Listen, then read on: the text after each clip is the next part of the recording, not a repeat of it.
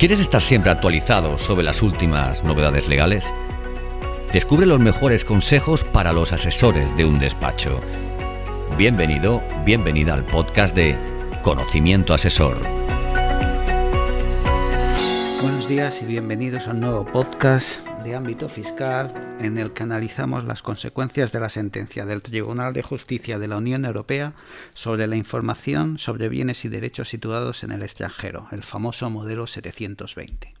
Desde el Departamento Jurídico de Amado Consultores le vamos a desgranar un tema de actualidad y de suma importancia que se ha ido publicando en los diversos medios de comunicación, como ha sido la sentencia del 27 de enero de 2022 en el asunto C788-19 del Tribunal de Justicia de la Unión Europea, que supone un varapalo europeo al sistema tributario español.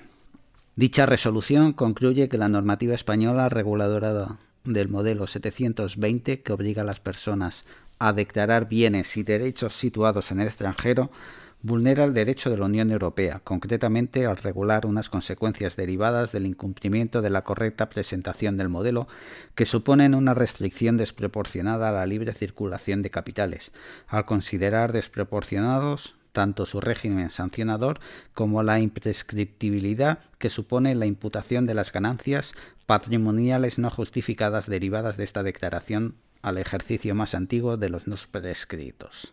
Ante la aluvión de dudas que han surgido con este motivo, a continuación en este podcast analizamos qué consecuencias tiene esta sentencia.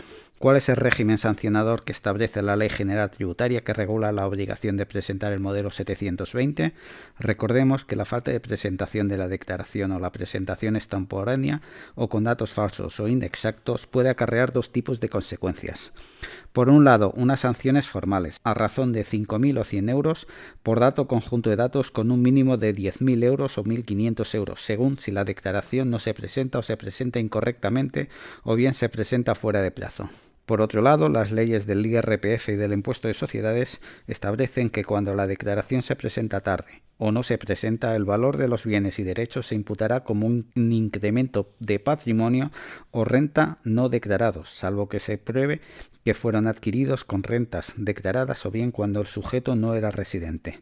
En estos casos, además, se puede imponer una sanción del 150% sobre la cuota resultante de dicha imputación. Pero ¿qué dice la sentencia del tribunal? En su sentencia, el tribunal ha fallado en el sentido defendido por la Comisión Europea y afirma que España ha incumplido las obligaciones que le incumben en virtud del principio de libre circulación de capitales por los siguientes motivos. 1. Porque el incumplimiento o cumplimiento imperfecto o extemporáneo de la obligación conlleva la tributación de las rentas no declaradas sin posibilidad de que el sujeto se ampare en la prescripción ganada. 2 porque sanciona dicho comportamiento con una sanción del 150% de la cuota correspondiente a esa imputación de rentas no declaradas que además se puede acumular con las multas de cuantía fija. Y tres, finalmente, porque sanciona estos incumplimientos con multas fijas no limitadas, que no guardan proporción con las sanciones previstas en un contexto puramente nacional. En apoyo de estas conclusiones, el tribunal afirma a que aunque la legislación puede estar justificada para garantizar la eficacia del control fiscal y la lucha contra el fraude, va más allá de lo necesario. B. Que el mero hecho de que un residente tenga bienes o derechos en el extranjero no puede fundamentar una presunción general de fraude o evasión fiscal. Además, una norma que presume la existencia de un comportamiento fraudulento solo por no cumplir los requisitos que la propia norma establece, sin posibilidad de destruir esa presunción, va más allá de lo necesario para el objetivo indicado. C, además, aunque la invocación de la prescripción en cuanto a la adquisición de los bienes y derechos no obsta al posible fraude, no es admisible que la Administración puede cuestionar prescripciones ya consumadas, porque ello vulnera el principio de seguridad jurídica. Aunque es lícito que el legislador regule una prescripción ampliada en determinados casos, no es válido que la Administración tributaria pueda actuar sin limitación temporal, más aún cuando ello se establece para casos de meros incumplimientos de una obligación formal. ¿Qué consecuencias tiene esta sentencia? implica que a partir de ahora no se podrán imponer las sanciones descritas ni se producirá tampoco el efecto de imprescriptibilidad. Sigue vigente la obligación de presentar el modelo 720? Sí, continúa siendo obligatoria la presentación del modelo 720. El tribunal ve justificada la obligación de informar sobre los bienes y derechos situados en el extranjero, es decir, la presentación del modelo 720, dado que la información de que disponen las autoridades nacionales en relación con los activos que sus residentes fiscales poseen en el extranjero es inferior a la que poseen en relación con los activos situados en su territorio. Igualmente, lo remarcado por la propia ministra de Hacienda, María Jesús Montero, que ha aprovechado para delatar una futura reforma de la obligación de información sobre bienes y derechos situados en el extranjero antes de que termine el plazo de presentación del ejercicio del 2021, el próximo 31 de marzo, para adecuar los plazos de prescripción y la cuantía de las sanciones. Por último, habrá que esperar a ver dice la Administración y los tribunales respecto a las consecuencias de esta sentencia, pero la misma abre la puerta a recuperar el dinero de las sanciones, se recurrieron o no, e incluso si el plazo ha prescrito.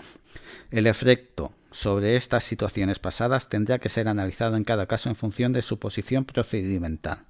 En caso de procedimientos pendientes de resolución, los recursos o reclamaciones presentados deberían ser estimados e incluir la devolución de los importes previamente ingresados, ya sea en concepto de imputación de renta no justificadas o por las sanciones específicas impuestas.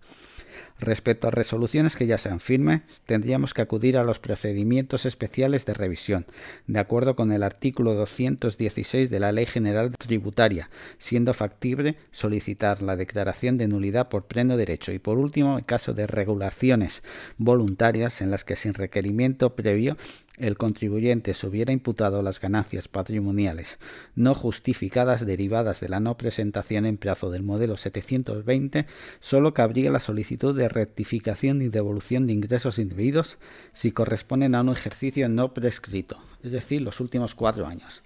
En determinadas situaciones, también abriría la puerta al cauce de responsabilidad patrimonial del Estado. Así, si la sanción ha ganado firmeza o las declaraciones de renta o sociedades presentadas como consecuencia de la regularización prevista en el régimen sancionador ya han prescrito, se podría plantear la posibilidad de instar a la responsabilidad patrimonial del Estado. Muchas gracias por su atención y nos despedimos de ustedes emplazándoles al próximo podcast de Conocimiento Asesor.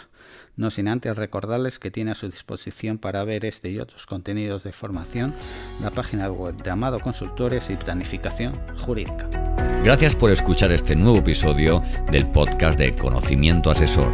Si te ha gustado este contenido, escríbenos una reseña en Apple. Queremos saber tu opinión valora el capítulo, compártelo, súmate a nuestro podcast, haciendo que otros profesionales como tú lo conozcan.